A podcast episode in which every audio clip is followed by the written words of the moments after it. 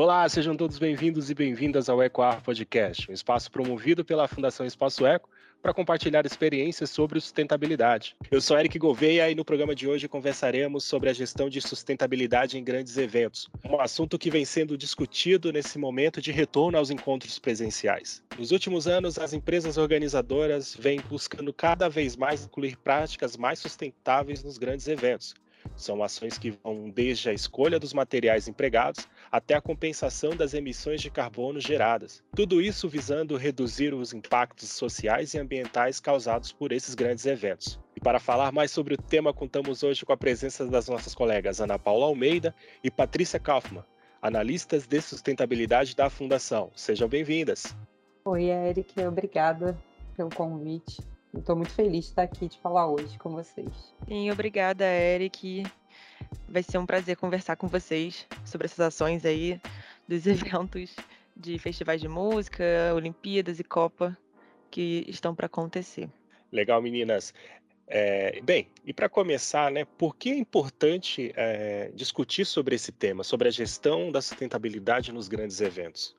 Então, é, com a pandemia do Covid-19, Acho que a sustentabilidade, de uma maneira geral, ficou mais evidente para todo mundo da sociedade, no mundo inteiro, principalmente porque a gente percebeu como humanidade, como os, como, como a humanidade tem efeitos na, na, tanto na sociedade quanto no meio ambiente, né? Então a gente teve um pouco mais de noção dos nossos impactos, o que as nossas ações têm de impacto no meio ambiente. Então, com isso, é, a gente começou a repensar todos os nossos hábitos, desde hábitos dentro de casa até fora de casa, é, que podem melhorar a qualidade ambiental e da sociedade. Então, acho que agora seria interessante, com essa flexibilização do distanciamento social, com essa volta dos eventos, com as pessoas saindo de casa é, e se encontrando presencialmente, seria muito interessante a gente começar a analisar como que essas ações estão sendo mudadas, como que o, os hábitos estão sendo mudados nos eventos. É, concordo que essa pandemia ela trouxe uma nova forma da gente olhar o nosso entorno, não só como sociedade olhando para os desafios sociais, mas para os desafios ambientais. E esses grandes eventos esportivos e festivais de música, é, eles são bem desafiadores já normalmente, então eu acho que eles estão cada vez pensando mais em como eles podem deixar né, um impacto positivo é, para o futuro. Bem, esse ano nós temos Copa do Mundo, né? E tá rolando a expectativa de ser a Copa Carbono Neutra. Então, a primeira pergunta é: realmente será a primeira Copa do Mundo Carbono Neutra? E uma segunda pergunta é: o que já foi feito nas outras Copas ou até mesmo nas Olimpíadas? Então, Eric, em relação ao que já foi feito em outras Copas, né, em outros eventos esportivos, a última que a gente teve foi a Copa da Rússia, né, que foi de 2018. E nessa ocasião, a FIFA ela publicou uma estratégia de sustentabilidade para a Copa do Mundo. É, ela teve um investimento de quase 20 milhões de dólares e, e ela estabeleceu nove pontos, sendo que é, três estavam na área de, né, ambiental, as outras estavam na área de social e econômica. E aqui eu vou focar mais na parte ambiental. É, desses pontos principais que foram levantados para o meio ambiente, a gente teve principalmente a parte de construção verde, é, então a gente está falando dos estádios né, do evento que foram construídos, que obtiveram uma certificação é, BREM, que chama, então é uma metodologia de avaliação ambiental de estabelecimentos de pesquisa construtiva, que é uma metodologia britânica, e ele foi concedido a cinco dos 12 é, estádios do evento. Além da parte de construção verde, eles também focaram bastante na gestão de transporte é, de carbono, né, que eles pediram, então, encorajaram os torcedores que já tinham comprado seu ingresso a compensarem, né, o seu impacto de carbono, além da própria é, FIFA também prometeu compensar essas emissões dos carbonos que eram considerados inevitáveis para o controle operacional da Copa do Mundo. É, ela não foi né, uma Copa carbono neutra a, da, da Rússia, mas a FIFA tinha é, assinado também o Acordo Global de Mudanças Climáticas, então ela tem o objetivo de tornar a Copa do Mundo é, carbono neutro até 2050, ou seja, ela quer neutralizar suas emissões até 2050. É, em compensação, quando a gente pensa na Olimpíada, né, é, a última Olimpíada que a gente teve foi a de Tóquio, e o comitê organizador também, né, o COI, também queria tornar as Olimpíadas de Tóquio a mais sustentável da história. É, então, eles, eles tiveram algumas ações também em relação à, à parte de construção. Então, assim, 60% das estruturas de competição eram instalações que já existiam, então eles não precisaram criar novas, e algumas foram temporárias também. É, para o centro da Vila Olímpica foi construído o centro, uma instalação central, né, que foi feita na, na Vila Olímpica, é, foi construída com madeira doada e depois ela, ela ia ser reutilizada é, pelas comunidades que doaram, né, é, após os Jogos Olímpicos. É, algumas, alguns esportes foram realizados na ru nas ruas né, nas estradas, como é o caso de maratonas e algumas caminhadas. É, a gente também teve toda a questão da reciclagem do material, então as próprias medalhas olímpicas foram feitas com material é, de lixo eletrônico, reciclado de metal a partir do lixo eletrônico que eles tiveram. É, e eles também tinham a, a, o objetivo de reaproveitar né, reciclar 65% desses resíduos gerados durante o evento. E quase toda a eletricidade que eles geraram foi por fontes renováveis, principalmente de energia solar. Mas vale lembrar também que, apesar dele ter, essa Olimpíada ter tido uma pegada de carbono menor, ela também teve uma falta de público, né? Porque ela aconteceu ainda aí bem no, durante o auge da pandemia do Covid-19, então, na verdade, só os atletas, né? E algumas pessoas que puderam participar presencialmente desse evento. Bem, então pegando esse gancho aí dessas ações que você comentou sobre o que aconteceu, por exemplo, na Rússia e no Japão, o que a gente pode esperar em relação à sustentabilidade nessa Copa do Catar e também para as próximas Olimpíadas, como por exemplo a Olimpíada de Paris? Então, como a gente estava comentando, né, a Copa do Mundo do Catar, ela tem esse objetivo de ser uma Copa neutra, né, em carbono e também ela tem o objetivo de deixar um legado para o país. É, bom, a gente já começa que o foco dessa, dessa Copa, né, ao contrário, por exemplo, do que teve na Rússia e até no Brasil, é que eles estão focando em deslocamentos menores. É, a gente sabe também que o Catar é muito menor do que a Rússia e que o Brasil, né? Então, eles estão apostando nessa menor mobilidade urbana. Então, a maioria, do, a maioria não, desculpa, todos os estádios vão estar localizados na região de Doha, né, capital do país. Então, esses deslocamentos é, eles não vão passar de 75 quilômetros. Outro foco também que eles estão dando bastante é a parte da construção, né? Então, eles vão usar estádios também que vão ser é, desmobilizados. Então, oito desses estádios que vão ser utilizados, só um que vai permanecer depois da Copa todos os outros estádios vão ser transformados em diferentes estabelecimentos. Então, é, eles podem ser transformados em arenas esportivas menores, em restaurantes, é, lojas, enfim, clínicas de saúde, entre outros é, estabelecimentos. Então, a gente tem também um estádio, que é o do Raz Abdul, Abdul que tem uma capacidade de 40 mil pessoas, e ele tem o primeiro, que vai ser o primeiro totalmente desmontável é, na história da FIFA, né, de todas as Copas anteriormente, e todos esses componentes vão ser usados para outros projetos esportivos. Além disso, a gente vai ter onde vai ser o estádio do primeiro jogo do Brasil, né, Brasil e Suíça, que chama, mil, é, que se chama 974, porque ele é feito de 974 containers. Ele também vai deixar de existir, né, depois da, do, da Copa do Mundo. E o plano dele, é, o plano principal é doar esses containers para outros países para que eles também possam, enfim, construir é, outros estádios ou até outra, enfim, usar para outras construções. Além disso, eles também querem é, fazer uma construção mais sustentável, então eles estão dando uma atenção para todo esse uso de energia é, renovável, menor consumo de água, de energia durante é, a COP em si. É, então a gente vê que os principais temas aqui na Copa está sendo então a construção né, modulável, que vai ser desmontado depois, essa parte da reciclagem, é, né, no, na hora de construir mesmo os estádios e essa mobilidade urbana é, de pequenos deslocamentos e uso de transporte elétrico. É, Para o caso da Olimpíada, né, do que vai ser a próxima em Paris de 2024, é, a última vez que a gente teve uma Olimpíada lá foi em 1924, então há 100 anos atrás, e aí o objetivo é, do COI nesse próximo evento também é trazer a Olimpíada mais sustentável de todos os tempos. Então, assim, mais sustentável, inclusive, do que foi a de Tóquio. É, nesse caso, o que, que eles estão promovendo? Eles, em relação à construção, eles pretendem não fazer quase nenhuma. Então, assim, 95% das instalações que serão usadas para os Jogos Olímpicos já existem ou vão ser temporárias, é, com exceção que vai ser é, principalmente a Vila Olímpica que ela vai ter que ser construída. E aí, entrando nesse, nessa questão também, a gente entra da mobilidade urbana, que a, a, a ideia dessa Olimpíada também é ter uma edição mais compacta dos jogos, sem grandes deslocamentos. Então, assim, 85% das, competições vão ser no raio de 10 quilômetros e a menos de 30 minutos da Vila Olímpica.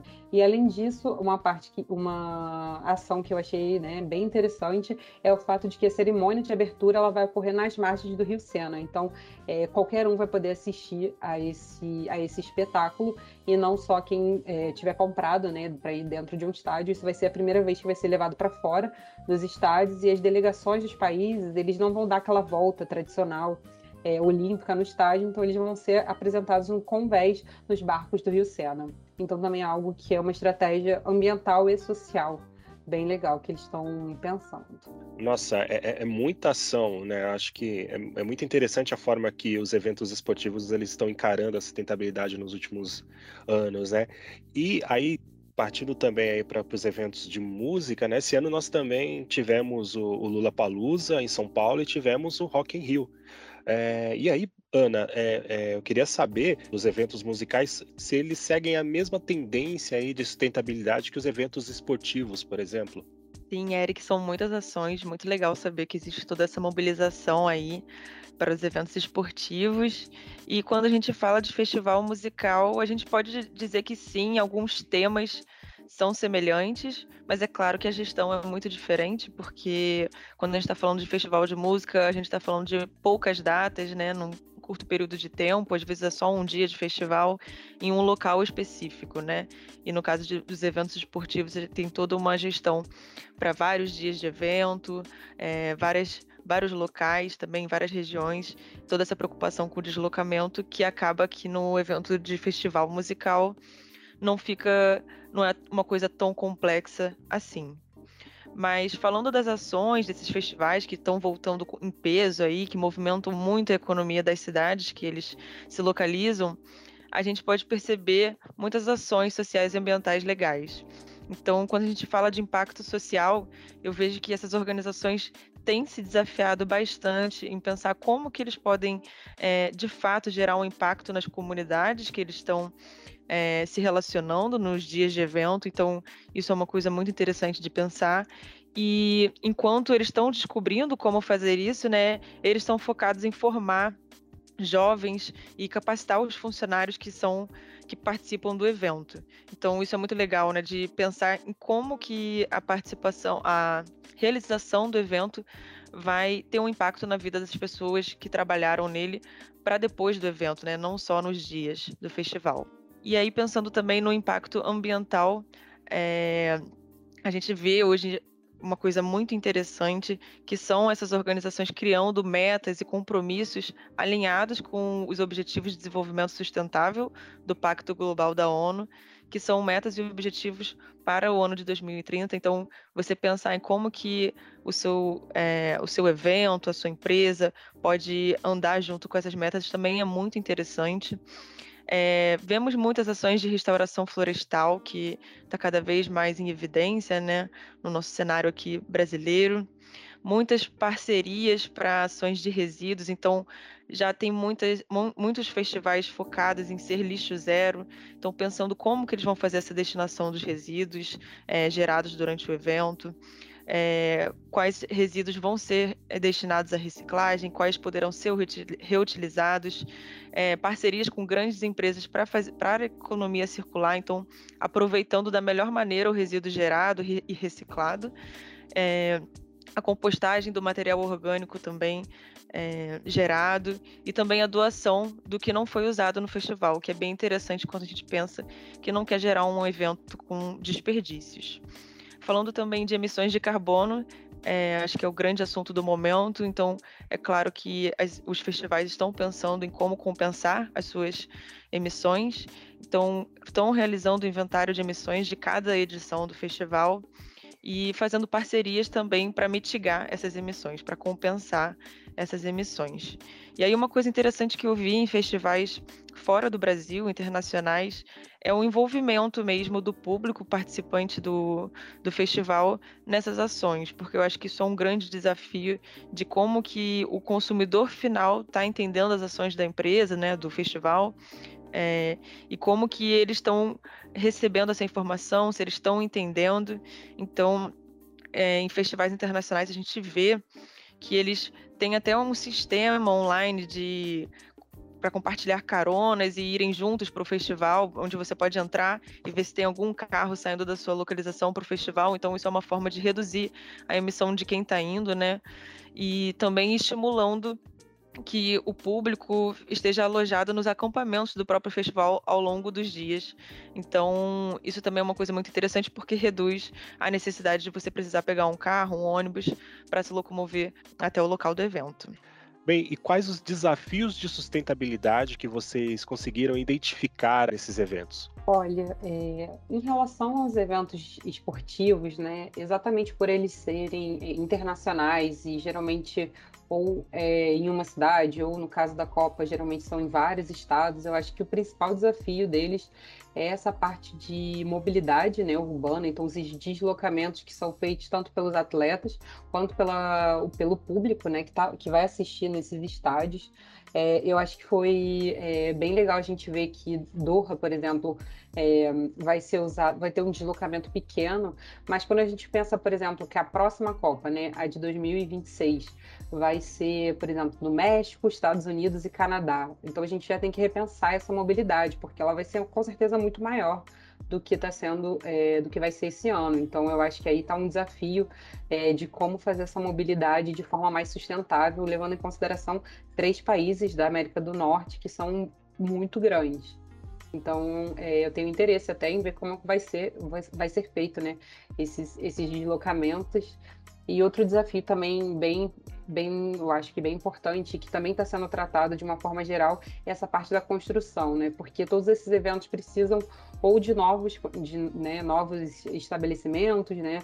Ou eles vão ser reaproveitados. Então, também pensar é, nessa construção mais sustentável que eles podem é, fazer quando vai fazer uma, uma, uma construção nova, um, um estádio novo, ou a gente também pode pensar em reutilizar, né, em renovar ou reutilizar algo que a gente já tem nas próprias cidades e nos próprios países que vão sediar esse evento. Agora, é, só queria comentar em relação aos eventos de música, por exemplo, uma coisa que eu acho que é um desafio grande é, é principalmente a questão do resíduo, né? Quando a gente fala então da reciclagem, é, então, quer dizer que muitos resíduos são gerados durante esses eventos. E aí eu fiquei pensando, por que não evitar a geração desse resíduo? Por que não é, promover campanhas para as pessoas que vão participar desses eventos de música e até dos dos eventos de esportivos? É, por que não a gente é, promover uma conscientização das pessoas levarem, sei lá, seus próprios copos? É, por que não utilizar algo que vai ser é, reaproveitado pelo próprio espectador, em vez de criar algum resíduo que vai ser gerado e tem que ser reciclado depois? Acho que esse, é, esses são alguns dos desafios que é, chaves assim para esses grandes eventos. Sim, Patrícia, concordo muito com você. Acho que é muito interessante a gente pensar em como não gerar, em vez de mitigar né, o que a gente está gerando.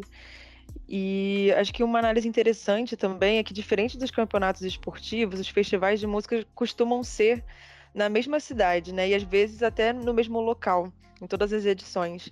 Então, acho que é interessante que essas organizações que fazem os festivais comecem a pensar em como que elas podem explorar essa continuidade dos eventos no mesmo local, talvez estabelecer programas com a comunidade local a longo prazo.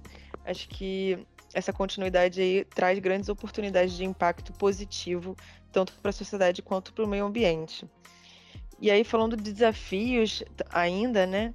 É, acho que eu vejo de uma maneira geral, não só nos eventos, mas é, hoje em dia grandes empresas e organizações conhecem muito sobre o tema de sustentabilidade, sabem quais são os seus desafios, é, quais metas eles querem atingir e como, mas muitas vezes essas ideias não chegam para o consumidor final. Então, o consumidor final tem interesse em participar, mas não entende muito como que as suas ações podem contribuir ou estão contribuindo até para atingir essas metas das organizações e grandes empresas. Então, acho que isso é um desafio aí de ser entendido como envolver o consumidor final e não só envolver, mas também educar sobre o impacto que, a, que os hábitos deles estão gerando. É, além disso, é, acho que uma coisa sempre importante é aterrizar os compromissos que as organizações é, comunicam que estão tendo, né? Então, trazer essa transparência, reportar, seja nas redes sociais, seja nos sites oficiais dos eventos, como que cada meta que está sendo estabelecida está sendo cumprida, trazer indicadores e números para que a gente tenha uma maior visibilidade desses impactos gerados. Perfeito, Ana. E aí, já trazendo um pouco aí para a conversa para dentro de casa, né? Vamos puxar um pouco a sardinha para o nosso lado. E é muito interessante que vocês falaram aí sobre a questão de resíduos, sobre compensação de carbono, escolhas de materiais é, que são mais sustentáveis. E aí a gente traz isso para a atuação da fundação e a gente vê que a fundação ela já está é, atuando, né?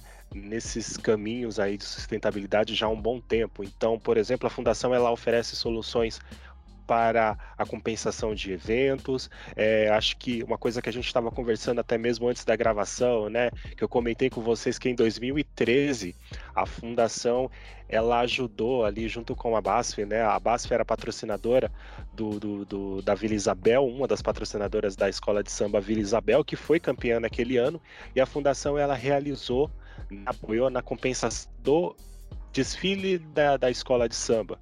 Né? Então, naquela época, né, em 2013, já se falava né, nessa compensação de grandes eventos, coisas que nos últimos anos a gente vê cada vez mais, principalmente aí nesses eventos que vocês comentaram. Né? E também quando a gente parte aí para a escolha de materiais, quando a gente vê, por exemplo, algo que pode ser empregado, né, como uma metodologia de avaliação de ciclo de vida, né, quando, principalmente quando a gente está falando da destinação final, como a Patrícia comentou sobre o estágio da Copa do Catar, onde o Brasil vai jogar, que será desmontado. Então, a gente vê que tudo isso, né, existe ali uma, um, algo que a fundação ela pode contribuir. Aí já citando mais um, né, vamos partir para mobilidade urbana, onde a fundação também já realizou um estudo sobre mobilidade urbana junto com o Instituto Acatu. Então a gente acredita que é, é muito mais do que dizer que é sustentável, né? A gente precisa ali evidenciar isso, né? E acredito que os estudos que a fundação ela oferece podem contribuir com as empresas, com as organizadoras desses eventos, para que de fato seus eventos eventos sejam né, sustentáveis. Com certeza, Eric. É, quando a gente fala até, inclusive eu vi em relação à COP, a Olimpíada, né, esses grandes eventos, todos eles fazem a sua pegada de carbono, que é algo que a Fundação está mais do que acostumada em fazer, é, baseado nessa avaliação do ciclo de vida. Então, quando a gente pensa é, em todos esses impactos que são gerados, todos eles são calculados né, a partir de metodologias internacionais é, para chegar nesse resultado final, até para entender quando a gente fala que ah, o, esse, essa copa é carbono neutro, como é que ele sabe né, que é neutro? Então ele tem que saber quanto que ele está emitindo e o quanto ele vai ter que é, mitigar, né, o quanto ele vai ter que compensar dessa emissão. Ou então o quanto ele vai deixar de emitir pela escolha de um ou outro material, ou então pela reutilização de algo de algum produto ou de algum material. Então, sim, a fundação com certeza ela tem esse conhecimento e ela pode ajudar muito é, nessas questões de mensuração né, dos impactos. Bem, a nossa conversa vai ficando por aqui. Muito obrigado, Ana. Muito obrigado, Patrícia. Eu acredito que a conversa de hoje ela foi esclarecedora para muitos dos nossos ouvintes. Muito obrigada a você, Eric. Muito obrigada, Ana, também pela discussão. Esse é um tema, eu acho que bastante relevante né, no momento, ainda mais esse ano, um ano de Copa e de eventos é, de festivais que tivemos. É, então, muito obrigada pela discussão e até a próxima. Obrigada, pessoal. Foi um prazer poder discutir um pouco mais sobre, sobre esses temas com vocês. E aí, agora a gente fica observando com um olhar cada vez mais atento os eventos que vão acontecer aí nos próximos meses e anos. Um abraço. E aos que estão nos ouvindo, o episódio de hoje fica por aqui. Agradecemos imensamente a participação de vocês e convidamos a conhecer mais da atuação da Fundação Espaço Eco em www.espacoeco.org.br e assine lá a nossa newsletter para ficar por dentro de todos os conteúdos e estudos que são lançados pela Fundação. Não esqueça também de seguir o nosso podcast no Spotify e também nos principais agregadores para ser informado sempre que o novo episódio for lançado. Um abraço e até a próxima.